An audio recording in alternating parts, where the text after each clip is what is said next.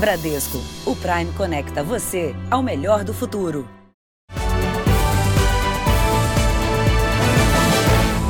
Bradesco, o Prime conecta você ao melhor do futuro. Olá, boa noite para você. Boa noite. Moradores das grandes cidades investem em tecnologia para barrar as invasões às residências. Um crime que se aproveita de falhas comuns de segurança. Monitoramentos à distância e até códigos por celular tentam dificultar a entrada de quem não é bem-vindo, mas nem sempre dá certo, viu?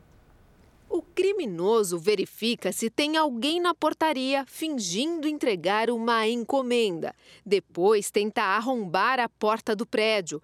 A ação aconteceu na capital paulista à luz do dia.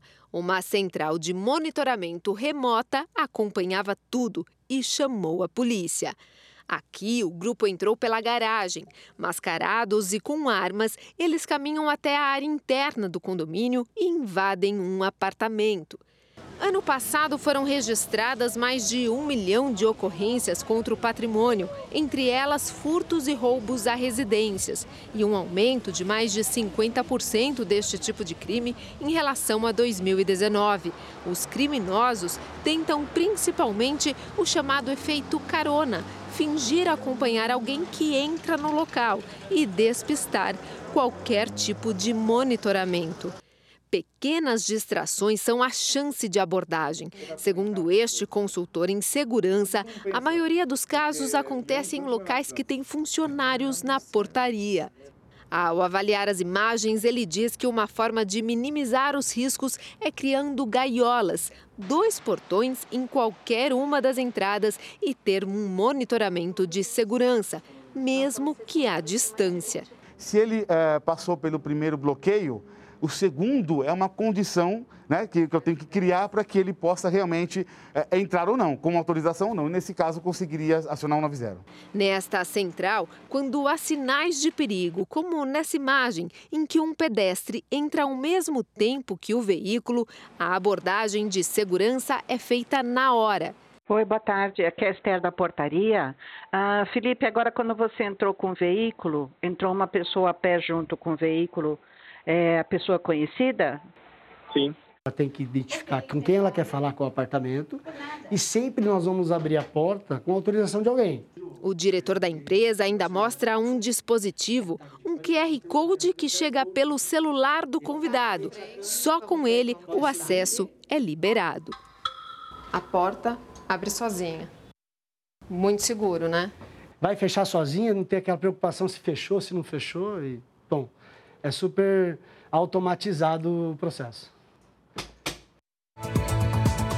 Veja agora outros destaques do dia. São Paulo começa a produzir milhões de novas doses da Coronavac. Farmacêutica Pfizer pede registro definitivo de vacina Anvisa. Justiça proíbe demissões pela Ford na Bahia e em São Paulo.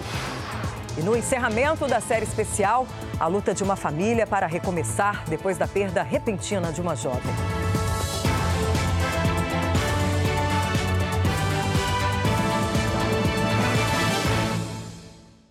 Oferecimento Bradesco. Encare o futuro. Abra sua conta pelo app.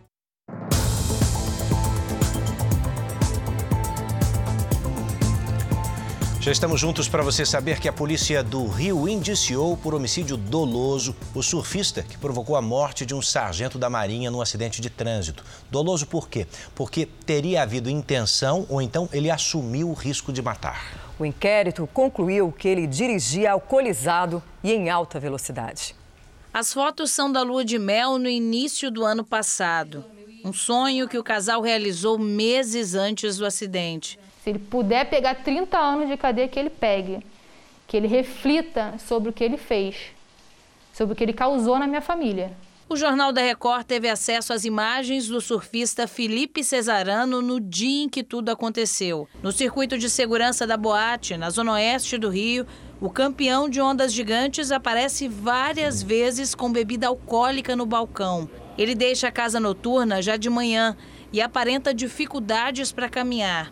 A comanda mostra uma conta de mais de 800 reais em consumo de vodka e energéticos. Com uma velocidade muito acima da permitida, Cesarano invadiu a pista contrária e bateu de frente com o carro onde estava o militar.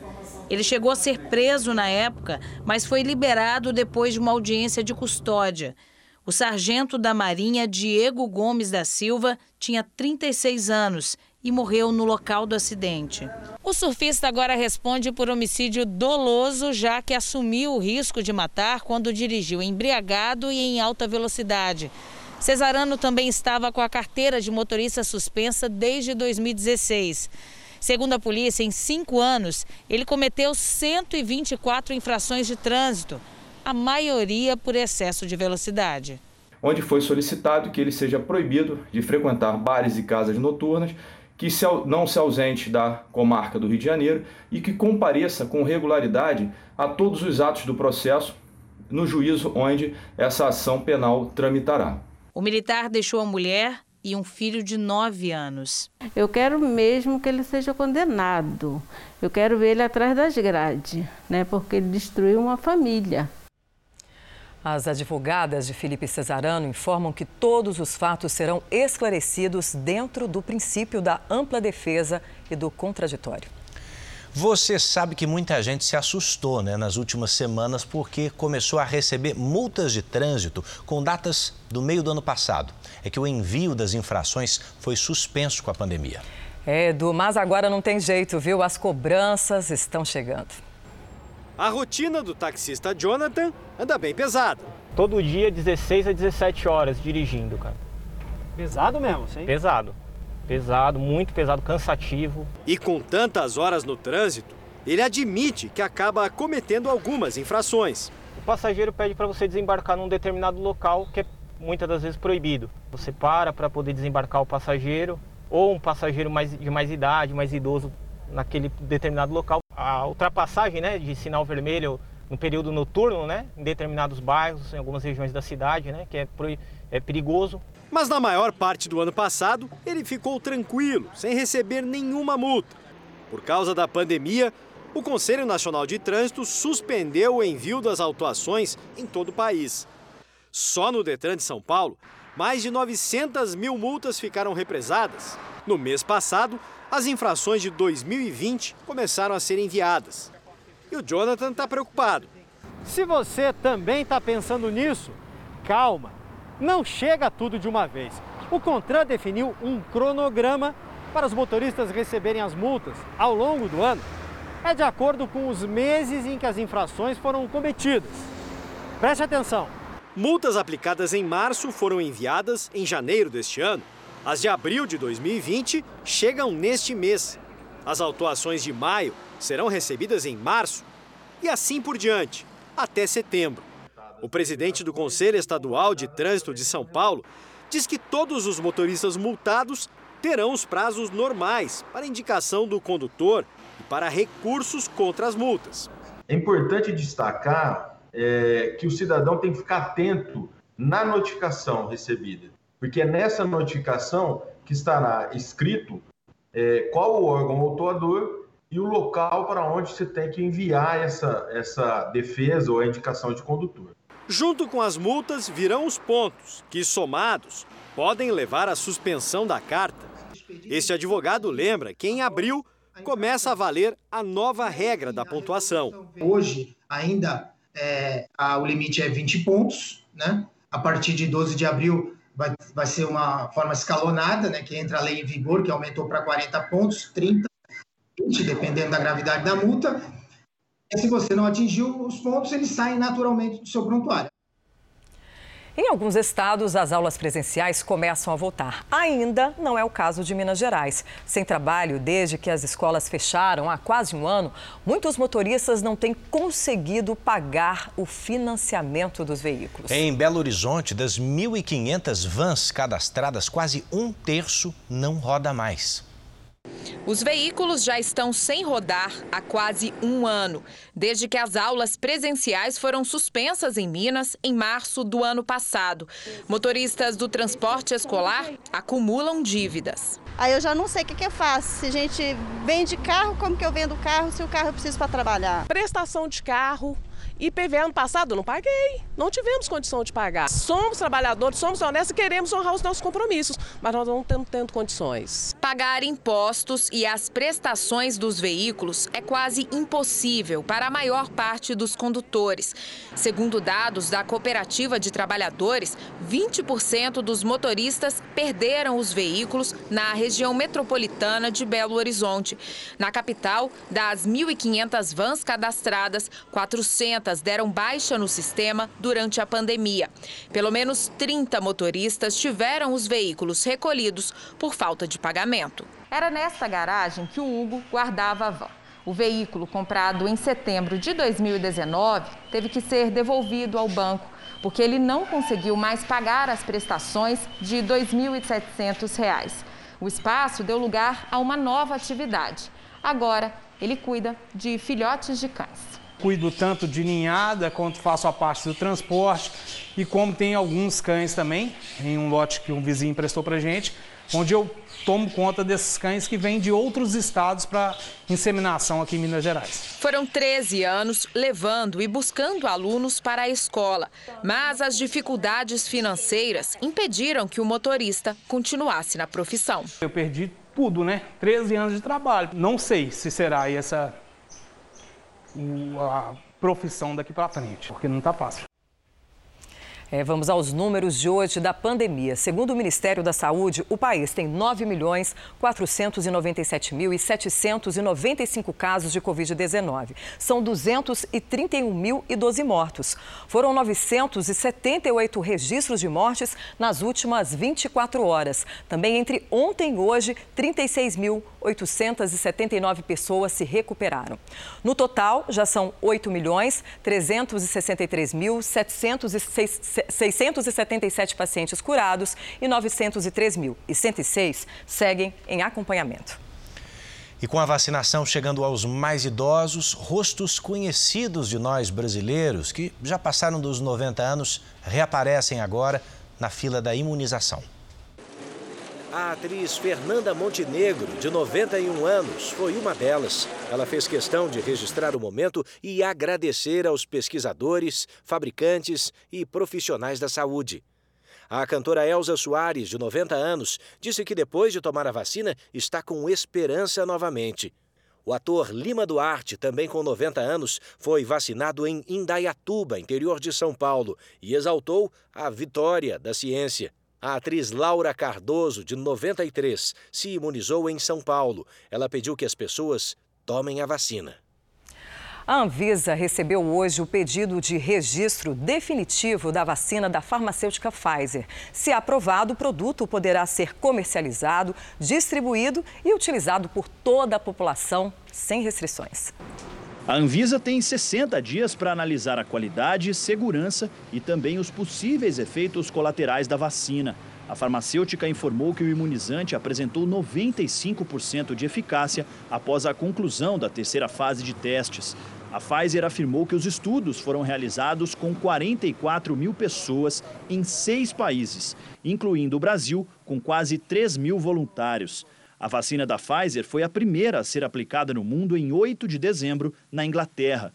Hoje ela é usada em cerca de 40 países, entre eles na maioria da Europa e nos Estados Unidos. O aval permanente da Anvisa é um sinal verde para que uma vacina seja comercializada e utilizada por toda a população prevista na bula, e não apenas pelos grupos prioritários, como é permitido no caso do uso emergencial o governo brasileiro ainda não fechou acordo para a compra das vacinas da Pfizer. Esse infectologista explica a diferença entre os pedidos de uso das vacinas. Quando uma vacina obtém um registro definitivo na Anvisa, ela pode ser utilizada amplamente, ela poderá ser comercializada, utilizada em clínicas particulares e certamente será utilizada também pelo SUS. E as vacinas aprovadas para uso emergencial não poderão ser comercializadas, apenas o SUS poderá utilizá-la. Neste momento, as vacinas Coronavac e de Oxford, sob responsabilidade do Butantan e da Fiocruz, têm permissão para o uso emergencial no Brasil. Além do produto da Pfizer, a vacina de Oxford já tem um pedido de uso definitivo. A Anvisa ainda analisa dois pedidos de uso emergencial, das vacinas Sputnik V da Rússia e da Covaxin da Índia. Uma boa notícia já está no Brasil o primeiro lote de matéria-prima para a produção da vacina de Oxford contra a Covid-19. O desembarque foi agora há pouco no Rio de Janeiro, onde está o repórter Silvestre Serrano. Boa noite, Silvestre. Em quanto tempo esses insumos serão transformados em doses dessa vacina, hein?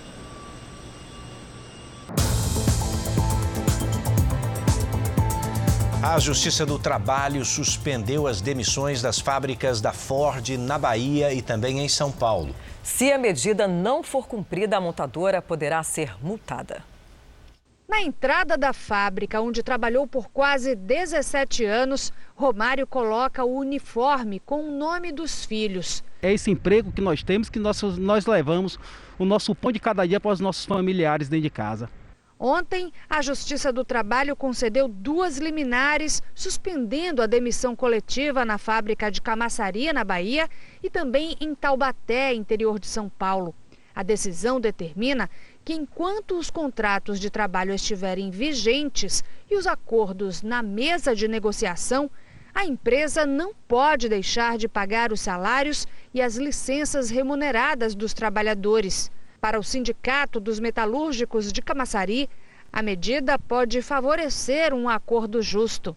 Para chegarmos num acordo de indenização que venha a ser coerente e que venha pagar essa atrocidade que a Ford está fazendo com todos os trabalhadores baianos e brasileiros. Em caso de descumprimento da liminar, a montadora pode ser multada em um milhão de reais por item infringido e mais 50 mil reais por trabalhador atingido. Só esta fábrica aqui em Camaçari tem 8 mil funcionários diretos. Em Taubaté, são cerca de 800 empregados. Lá, a multa é de 100 mil reais por trabalhador e 500 mil reais por item em desacordo. A produção segue interrompida em Camaçari e Taubaté. Apenas a fabricação de peças de reposição deve continuar. Na Bahia, a Ordem dos Advogados do Brasil vai ajuizar uma ação civil pública contra a Ford por reparação de danos. Não é possível que uma empresa faça um acordo coletivo garantindo emprego para 8 mil empregados até 31 de dezembro de 2024 e da noite para o dia feche suas portas. O número de contratações de funcionários temporários cresceu no ano passado. A indústria liderou o ranking. E quem ganha a oportunidade de trabalhar comemora, né? Já fica de olho, inclusive, numa vaga definitiva. Foram quase seis meses parado. A vaga temporária ajudou o Fran a sair do desemprego.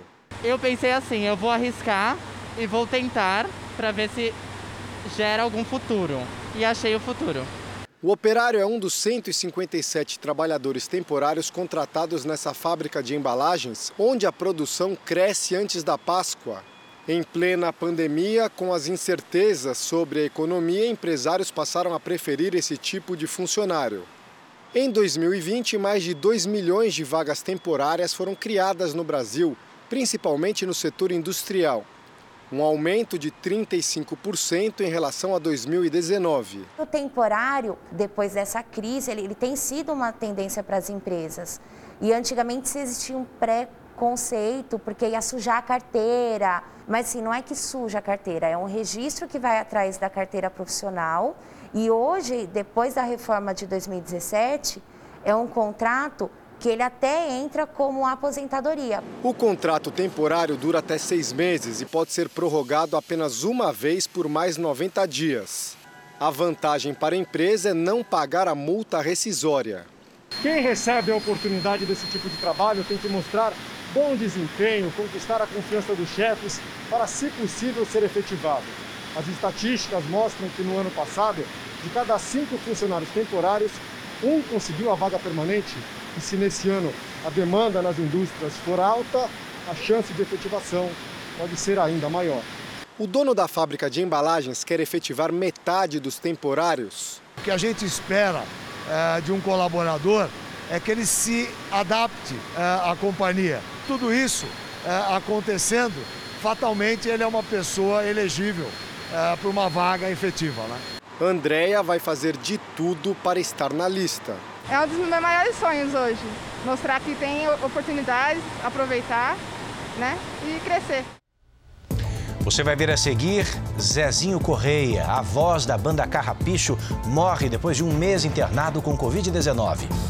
E na série especial, a união de uma família para superar a perda da caçula da casa e recomeçar.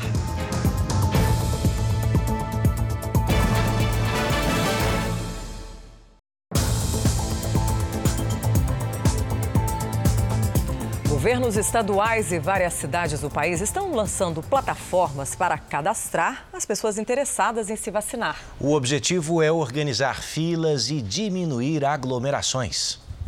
Dona Geraldina, de 91 anos, andava bem cabisbaixa. Mas hoje quebrou o isolamento pelo melhor motivo. No caso dela, ela está com depressão, porque fica muito tempo em casa, não vê os netos, mas uma maravilha ter saído dessa vacina, né? Dona Odila, de 95 anos, também. E a ocasião valeu até um registro, com lágrimas nos olhos. É muito importante que ela fique bem para nós. São Paulo está vacinando quem tem mais de 90 anos. E alguns desses idosos já chegam ao posto de saúde cadastrados. Outros estados brasileiros também adotaram o pré-cadastro, como Goiás e Paraíba, assim como alguns municípios, Belo Horizonte, São Luís e Londrina, por exemplo. Nesse site aqui, o vacinajá.sp.gov.br, os moradores do estado de São Paulo podem fazer um cadastro. Mas é um cadastro, não é um agendamento. Ele serve para agilizar o atendimento na hora em que a pessoa for para o posto de saúde. Como as vacinas aprovadas no Brasil até agora são de uso emergencial, é preciso que se tenha um registro completo com todos os dados de quem for se vacinar. Isso leva um tempo, então é melhor fazer em casa, aqui no site. Então, com isso, a gente reduz de 10 minutos para aproximadamente um minuto a tomada da vacinação.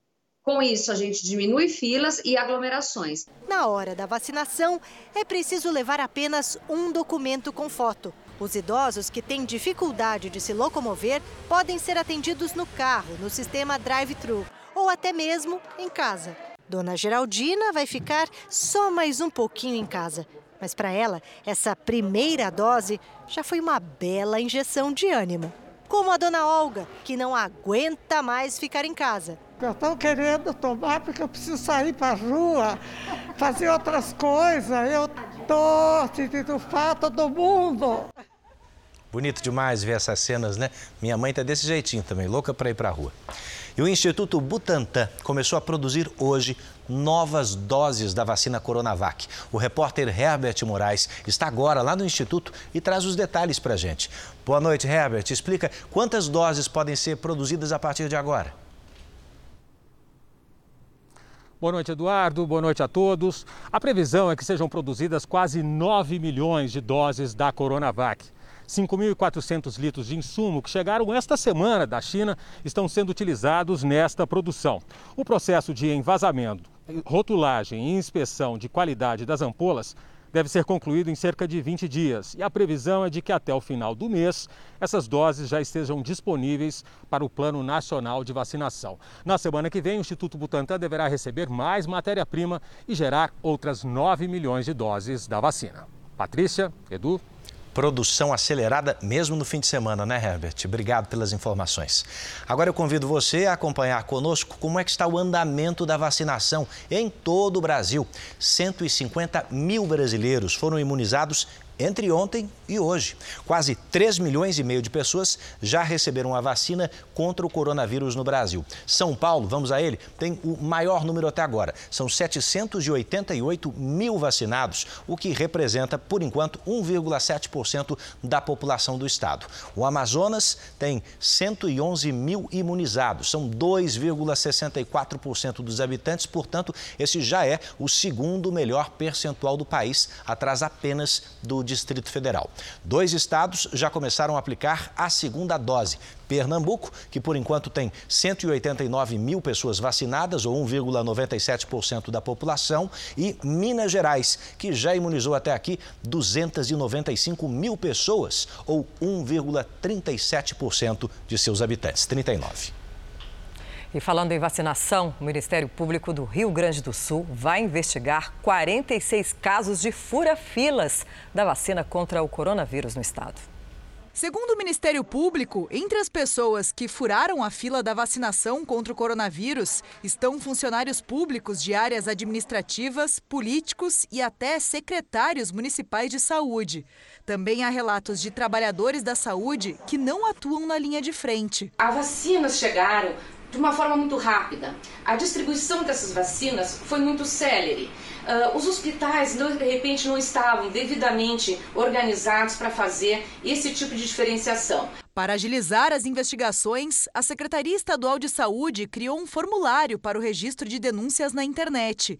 Em apenas duas semanas, foram registradas 487 reclamações. O Ministério Público Gaúcho fez uma triagem e identificou 46 casos suspeitos de pessoas que não fazem parte do grupo prioritário e que teriam recebido as doses.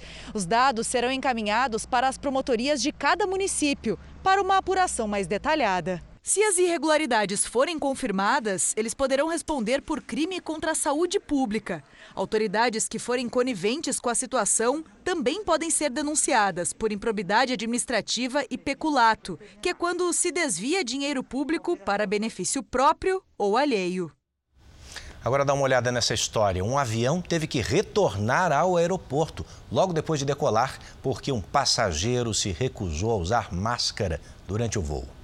Assim que o avião pousou, policiais federais, você vê aí, ó, já entraram na aeronave sob aplausos dos outros passageiros e retiraram o cidadão que se negava a usar máscara.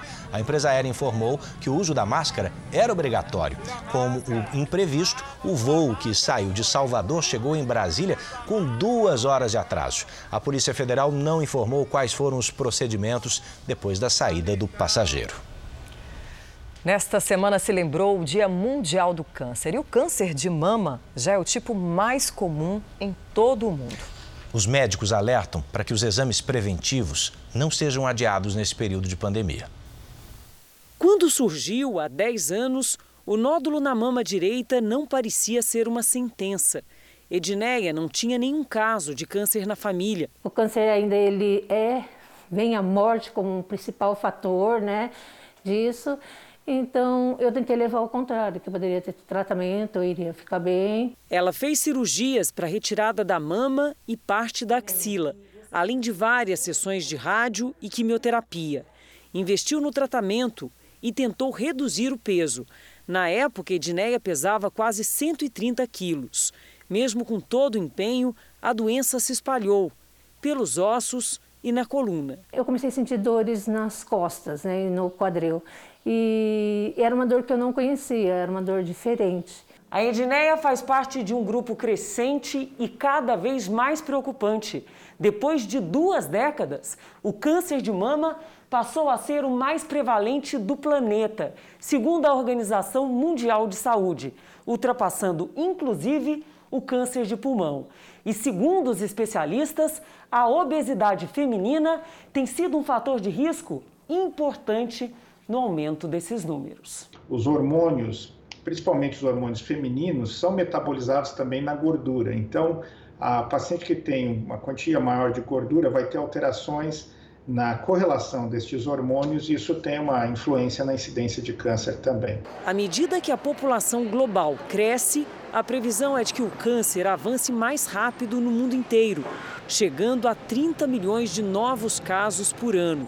Hoje são mais de 19 milhões de novos casos.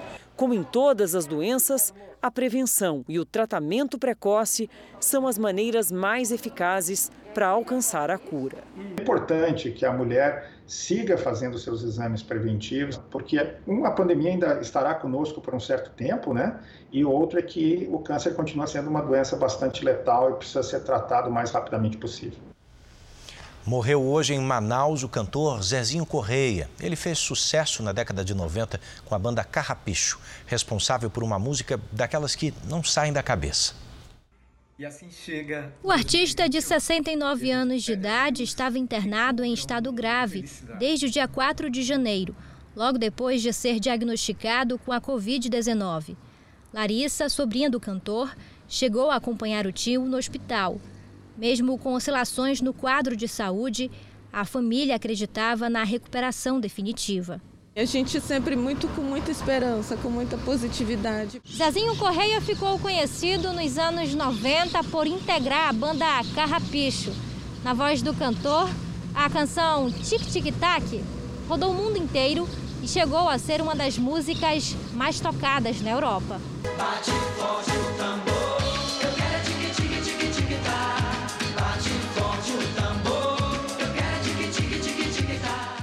Nas redes sociais, fãs lamentaram a morte de Zezinho e a perda para a cultura amazonense. Ele foi enterrado na tarde de hoje. Bate forte o tambor, eu quero é tic tic tic tic tac. Bate forte o tambor, eu quero é tic tic tic tic tac. Zezinho Corrêa era conhecido pelo alto astral. Para quem vive ou gosta de música, hoje foi um dia triste. Artistas de todo o Brasil lamentaram a morte de Zezinho. A cantora Fafá de Belém gravou este vídeo falando do amigo. Hoje a Amazônia chora. Mais um que se foi. Um cara que só trouxe alegria, diversão, boa energia para todos. Vai em paz, Zezinho. Beto Barbosa também lamentou a morte do cantor. O tambor do tic-tic-tac calou, mas fica a batida do tic-tic-tac nos nossos corações de saudade, de amor, de carinho e de muito respeito a tudo que o Zezinho fez pela nossa música. Um dia triste para quem vive da música. Só depois de sacudir a Europa é que o carrapicho ficou conhecido pela maioria dos brasileiros. O carrapicho foi daqueles grupos que conseguem fazer com que um som regional rompa os próprios limites e se transforme num ritmo para um país inteiro. Não é à toa que, em sete anos de carreira, os músicos e dançarinos venderam 12 milhões de discos em todo o mundo. Em entrevista recente para o Domingo Espetacular, Zezinho falou da carreira. A sonoridade, a letra da música e o ritmo que é gostoso para dançar, não tem quem não bata pelo menos o pé quando, quando ouve a música, acho que fez com que acontecesse o sucesso da música. Ele ainda contou como surgiu o nome Carrapicho. Carrapicho é aquela plantinha, aquele mato que gruda na gente, né? A gente vai passando, ela gruda e ela não desiste. Você sai tirando, é difícil tirar e ela gruda e ela insiste. Então, o nosso objetivo era insistir, grudar na mente, no coração das pessoas. Bate forte o tambor. Os protestos contra o golpe militar dessa semana em Myanmar, na Ásia, ganharam força. Na maior cidade do país, a multidão percorreu as ruas com bandeiras e cartazes, exigindo a volta da democracia. Eles também pediam a libertação de políticos eleitos que foram detidos no início da semana. Milhares de pessoas caminhavam em direção à prefeitura e os policiais tentavam dispersar manifestantes. Na capital, Naipidal, mais protestos. Na tentativa de controlar a situação, o governo militar cortou todo o acesso à internet. Na Espanha, a polícia prendeu oito pessoas suspeitas de traficar imigrantes ilegais da África para o continente europeu. Entre os suspeitos estão cidadãos espanhóis e marroquinos. Com eles foram apreendidos 330 quilos de um tipo de droga chamado rachixe e três lanchas como esta, utilizadas para transportar os refugiados pelo mar Mediterrâneo. Cada imigrante teria pago à quadrilha o equivalente a R$ 12.900 para chegar à Europa. É, a pandemia tem impedido muitas viagens, principalmente as internacionais. Mas uma família, viu, Edu? Teve a sorte grande. É, essa família já mora no Catar e vai ter a chance de ver o time do coração tentar alcançar o maior título da história do clube. Lá se vão 10 anos morando em Doha, no Catar. Nesse tempo, foi possível ver o Flamengo ser vice no Mundial de Clubes de 2019, na cidade onde escolheram viver. Mas agora é diferente. Esta família de palmeirenses, lá de Mogi das Cruzes, no interior de São Paulo, recebe o time do coração em casa. Meu nome é Paula, tenho 43 anos e eu sou corintiana. tudo bem. A família é quase toda de palmeirenses. Eu acho assim, eu, eu acho que eu nunca vou dizer que eu sou palmeirense, né? Porque a gente não muda. Mas eu sofro muito menos torcendo pelo Palmeiras, porque senão eu sofro com eles. Mesmo sem a Paula, o marido dela, o Silvio, e os filhos Gabriel e Leandro foram ao encontro da equipe, que ficou isolada em um hotel da cidade. Os meninos até fizeram amizade com o Dudu, que tem contrato com o Palmeiras e está emprestado ao Aldo Reil do Catar, que disputa amanhã o quinto lugar no Mundial. O ídolo, agora, é um jogador que veio do Pará. Ele deu oito assistências e fez cinco gols na Libertadores. Rony. Aquela parede cinza e verde lá atrás é da Arena do Palmeiras. Aqui em volta de onde eu moro há muitos palmeirenses e certamente eles gostariam de estar agora lá no Catar. Só que por causa da pandemia, os vistos de entrada para turistas no país estão suspensos. Além disso, só foi liberado um terço da capacidade de público nos estádios. E não é que o Silvio é veterinário em uma empresa ao lado do estádio que vai sediar a semifinal do Mundial? Verde e branco, coisa linda, hein? Tá em casa. O estádio que vai sediar a semifinal final é dentro da empresa que eu trabalho, a 500 metros do meu escritório. Eu vejo todo dia, eu passo todo dia, eu via o estádio crescer. Aí você fala, pô, será que o destino né, trouxe Palmeiras no último, né, porque o ano que vem já não vai ser mais aqui, a última chance que ia ter, e, pô, você, aí você começa a imaginar um monte de coisa, né, é muito, muito, é meio, é muito surreal, assim. Os ingressos para o jogo entre Palmeiras e Tigres do México estão na mão. Se passar, o Verdão pega o vencedor de Bayern, campeão da Europa, e Al Ali, campeão da África. E essa turma já prepara a festa, para quem sabe, comemorar o título. Oh, vamos ganhar porco! Vamos ganhar porco! Vamos ganhar porco! Oh. Enquanto isso, por aqui, a luta pelo título do Brasileirão está polarizada entre Inter e Flamengo.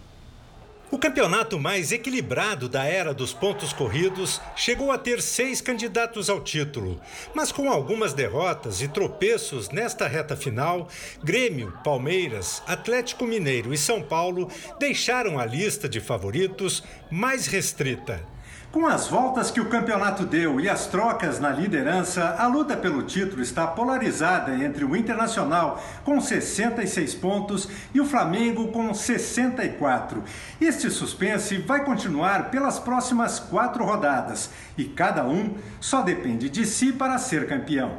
Esta é a sequência de jogos do Internacional: Esporte em casa, Vasco fora, Flamengo fora e Corinthians em casa. Nós vamos jogo a jogo. Foi assim até agora, então não adianta falar que o meu vai ser melhor, o Flamengo vai ser melhor, pior, não adianta. É jogo a jogo. E com certeza eles também devem estar pensando assim. O Flamengo enfrenta o Bragantino fora, o Corinthians em casa, o Inter em casa e o São Paulo fora. Por maior que seja a dificuldade, por pior que seja, mais difícil que seja a tabela para a gente, mas a gente depende, voltou novamente a, a depender só da gente.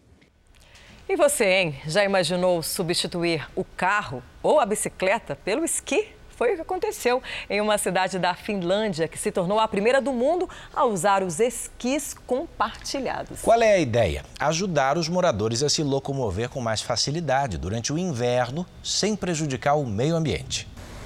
Se locomover em uma grande cidade nem sempre é uma tarefa fácil. E o trânsito é um desses obstáculos. Transportes alternativos como bicicletas e patinetes compartilhados surgiram para ajudar a mobilidade urbana em todo o mundo, como acontece aqui em Lisboa. Mas quando, além do tradicional congestionamento, o desafio é outro. A neve, por exemplo. A Finlândia saiu na frente e criou o primeiro sistema de aluguel de esquis do mundo. Esse projeto fica em Larte, no sul do país. A ideia é que as pessoas aluguem o equipamento em postos espalhados por alguns pontos da cidade e façam a devolução depois de usá-lo. O governo também ampliou as pistas de esqui. Já são mais de 180 quilômetros. Segundo a porta-voz, o programa faz parte da meta para reduzir a circulação de veículos e alcançar a neutralidade da emissão de carbono até 2025. O novo transporte, tradicionalmente usado para a prática de esportes de inverno, foi bem aceito pelos cerca de 120 mil moradores. Mas a recomendação é ter um conhecimento básico antes de se aventurar. Afinal, encarar o desafio de esquiar pela cidade não é para qualquer um. Os organizadores esperam que a iniciativa alegre a população nessa época mais fria do ano. And we want to save our winters. Queremos salvar nossos invernos e motivar as pessoas a fazerem escolhas favoráveis ao clima. O cotidiano da vida simples do Vale do Jequitinhonha, em Minas Gerais, vem ganhando o mundo pelas mãos de um pintor. O artista retrata a realidade de uma região árida com um tecido conhecido como chita, muito usado no interior do país. Na região que ganhou fama por causa da pobreza extrema, a riqueza pode brotar nas mãos de um artista plástico. Gildásio Jardim, 39 anos, é professor de escola pública e dono de um talento incomum: misturar pessoas com o fundo da tela. O músico, a criança, uma lavradora, o garimpeiro e a dona de casa, todos moradores de Padre Paraíso, no Vale do Jequitinhonha, Minas Gerais. Vizinhos que um dia cruzaram o caminho do artista e que inspiraram os quadros. Eu venho de família de agricultores, então eu também me relaciono com essas famílias e, e, e eu me interessei por retratar a estética desse povo que foge, foge um pouco da estética do padrão. A paixão pela arte vem desde criança. Nas andanças pelo vale, o então menino Gil Dásio começou a rabiscar na terra molhada pela chuva as pessoas e o ambiente ao redor. Nunca mais parou. Hoje, o que era hobby pode até virar profissão. Gildásio já pensa numa aposentadoria precoce das salas de aula para viver só da venda dos quadros, onde não há paisagem, apenas pessoas e telas inspiradas nos tecidos usados pela mãe costureira e avessa a filmagens. Tem buscado encontrar beleza nessa existência cotidiana desse tipo de gente. A Chita aqui sempre foi sinônimo de pobreza e miséria, mas ela sempre foi uma estampa muito bonita. Uma pesquisa revelou que a maioria das lojas com mais de 100 anos está no Japão. Esses pontos históricos são passados de geração a geração em um país que combina o presente e o passado como poucos. Quando o assunto é tradição, o Japão é referência. E um estudo mostrou que o país abriga mais de 33 mil empresas com 100 ou mais anos de história. Esse número equivale a mais de 40% do total global. E se contar as que têm mais de 200 anos, esse percentual sobe para 65%. Praticamente metade das empresas seculares do mundo estão aqui. Andar pelas ruas de Tóquio é um encontro constante entre o presente e o passado. Aqui no bairro de Asakusa é fácil encontrar lojas antigas. Esta, especializada em pentes de madeira, por exemplo, está neste lugar há três séculos. Quando foi fundada em 1717, Tóquio ainda era chamada de Edo. Esses pentes duram mais de 100 anos, diz a atendente. Um pouco mais adiante, encontramos uma doceria de 1854. O dono, Atsushi Nishimura, faz parte da quinta geração. Conta que a loja foi bombardeada durante a guerra, mas que o bairro todo se reergueu unido. O segredo de tanto tempo de sucesso? Focar só numa coisa, fala com simplicidade. Enquanto a regra geral é a busca pelos lucros, essas lojas tradicionais vão na contramão. Para elas, o importante é servir os clientes.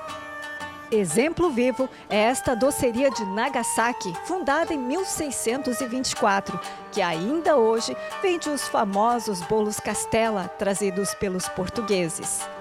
Ou esta hospedaria que abre as fontes ao público por mais de 300 anos em Ehime. Lógico, muitas empresas se modernizaram com o tempo e conquistaram o mundo. O que faz os negócios tradicionais durarem tanto tempo é o orgulho de servir os clientes por gerações. Gerações que enfrentaram guerras, crises econômicas, tragédias naturais e pandemias. Uma verdadeira lição de perseverança.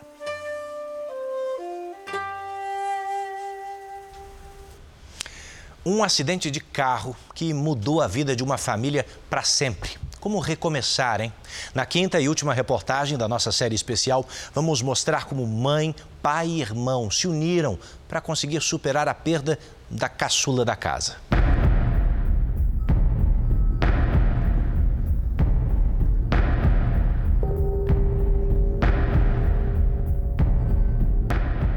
Gerson ganhou uma segunda chance. A caçula Sofia não. E esquecer a perda de uma filha é impossível. Todo lugar que a gente olhava, via lá churros, pastelaria Sofia. Ia tomar um barco, via lá barco Sofia. Então, todo momento a gente estava lembrando dela, assim, momentos. E até de entrar numa padaria, a moça estendeu o cartão do, do da padaria e está escrito no braço da, da, moça Sofia. Então, assim, parece que ela estava sempre acompanhando, está sempre acompanhando a gente. Junho do ano passado, Gerson e a filha Sofia, de 18 anos, saíram de carro para levar o namorado dela em casa depois de um jantar em família. Essas imagens de câmeras de segurança mostram um acidente na zona leste de São Paulo. O carro com os três aguardava o semáforo abrir quando o veículo foi atingido por trás. Um motorista que dirigia a mais de 130 km por hora. O carro onde Gerson estava com a filha ficou irreconhecível. Sofia teve uma hemorragia e morreu no hospital. O namorado dela se salvou. Gerson só descobriu que a filha já havia sido sepultada ao acordar na UTI. É, a princípio eu estava tentando recuperar minha situação física, né? Pelo, pelo fato de ter passado por esse acidente. E até então eu imaginava que a minha esposa é, ela não, não pôde me acompanhar no hospital com muita frequência em função do, do que teria acontecido com a, com a minha filha. Né? O processo relacionado ao acidente e que responsabiliza o motorista do outro carro pela colisão está parado na justiça desde outubro. A família tenta se reerguer junta, dia após dia. Um desafio e tanto, mas se a dor é insuperável, ainda assim é possível recomeçar. Tudo que acontece na nossa vida pela primeira vez depois de tudo isso que aconteceu, é um momento difícil. Então, primeiro ano novo, o primeiro aniversário dela, o primeiro tudo que acontece a primeira vez, a primeira vez que a gente chega em casa, a primeira vez que a gente entra no quarto, tudo é muito difícil. O luto é classificado como um sentimento profundo de tristeza pela morte de alguém. Em alguns casos, superar essa dor pode levar muito tempo, segundo os especialistas. Um acidente de carro cria ainda um trauma que pode impedir a pessoa até de voltar a dirigir. Recomeçar faz parte de um processo que começa pela escolha de qual caminho seguir.